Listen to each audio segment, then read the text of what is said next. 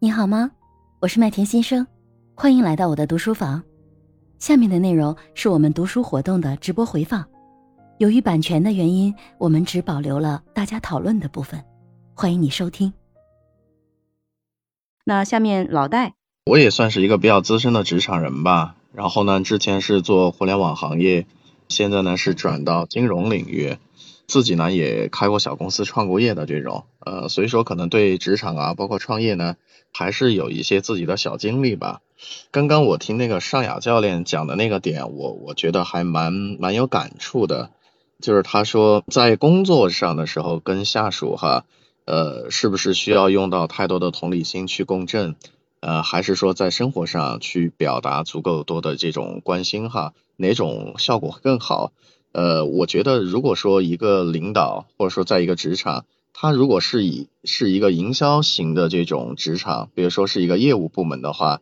呃，那可能是在工作上表达同理心的机会会相对要少一些。为什么？因为它是结果导向为主的这么一个工作，呃，大家的话是需要朝着一个方向、一个目标哈，去比较功利性的去执行，达到自己的一个一个效果。那如果说在工作过程当中，对下属表达了一些同理心，比如说，哎，我理解你的难处，你的能力的短板，呃，那这个时候会削弱整个这个部门或组织的狼性，就是他会，嗯，很容易的去，呃，让对方表现出一些弱者的一些特质，所以说之前我们的营销部门也出现过这个问题，就是像刚刚那个教练说的，一个比较软柿子的软柿子的领导，特别好说话的领导。是在生活上或者说在职场可以跟下属打成一片，但是往往每个月拿出业绩来看，他们的业绩是最差最差的，这个结果的话就不是老板想要要的。呃，当然像有的部门，比如说像行政部门，呃，或者说是像相对靠后端的，包括客服部门，呃，他们可能在工作当中需要更多的是情绪上的一些理解，因为他们会承受到来自客户啊，来自市场一些。不是很公平的一些情绪的一些宣泄，那这个时候这类部门的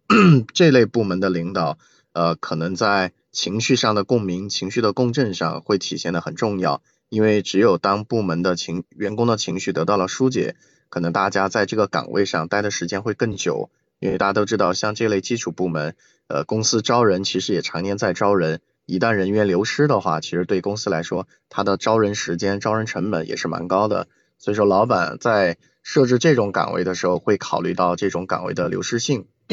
呃，但是呢，在业务层面的部门，其实更多强调的是狼性。呃，因为老板给的钱、给的待遇是足够的。如果这个人他是一个自驱型的人的话，其实他不是太需要来自领导所谓，嗯，就是情理上的这种关怀。其实不会，相对来说，业务部门的人会更成熟，他更多的是站在利益的角度。啊，老公司给的利益够多，然后我的目标很清晰。那我的领导对我来说最重要的是什么？是他能够在我遇到工作困难的时候，给到方法上的指导。比如说这个客户搞不定，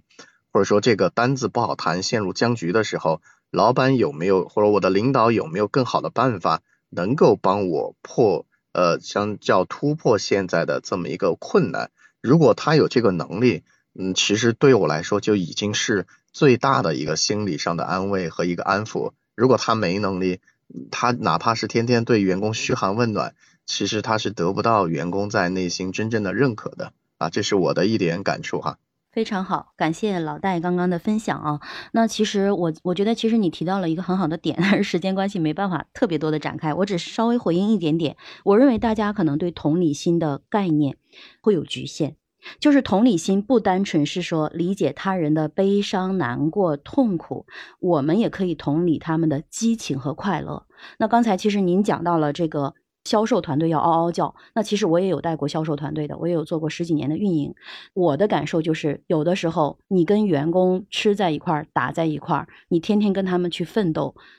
你能感染他们的激情，他们也能感染你的激情，其实就是可以让你的团队跟你一样嗷嗷叫。有的时候，只是我的观点啊。当然，我自己也有，就是在后面再去做企业的辅导的时候，其实我也有带过企业做这个业绩的成长的训练营。我上一期节目也有讲过，就是我们让一个团队的业绩平均增长百分之两百多，那呃低的可能百分之一百七，高的最高去到六倍多。其实核心是什么？核心就是用同理心去激发他们每个人的人生愿景，然后用我们的激情去带动他们的激情，最终的话让他们真的去发掘自己的潜能，发现自己。哎，原来我可以这么厉害！而当他们不断不断的拿到一个一个的小目标的时候，他们那种激情和他们那种快乐也会传导给更多的人。那在这样的一个状态下，他就会形成一个不断不断的正反馈。在这样的一个氛围之下，这个团队就会越来越厉害，就会不断的向上去螺旋上升。当然，这个可能有机会，它是有一些特定的触发条件。我想提示的一点就是。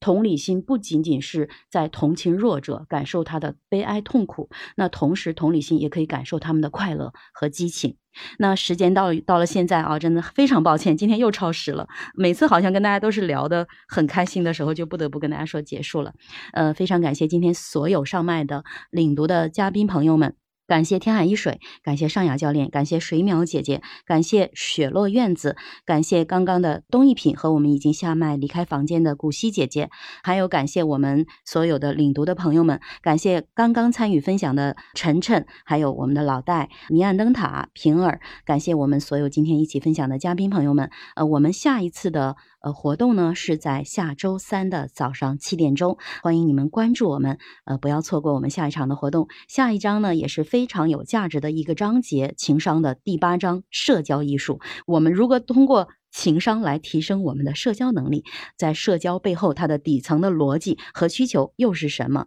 在下一次的活动中呢，我希望看到你们的身影。谢谢大家，拜拜，拜拜，再见，拜拜，下周再见。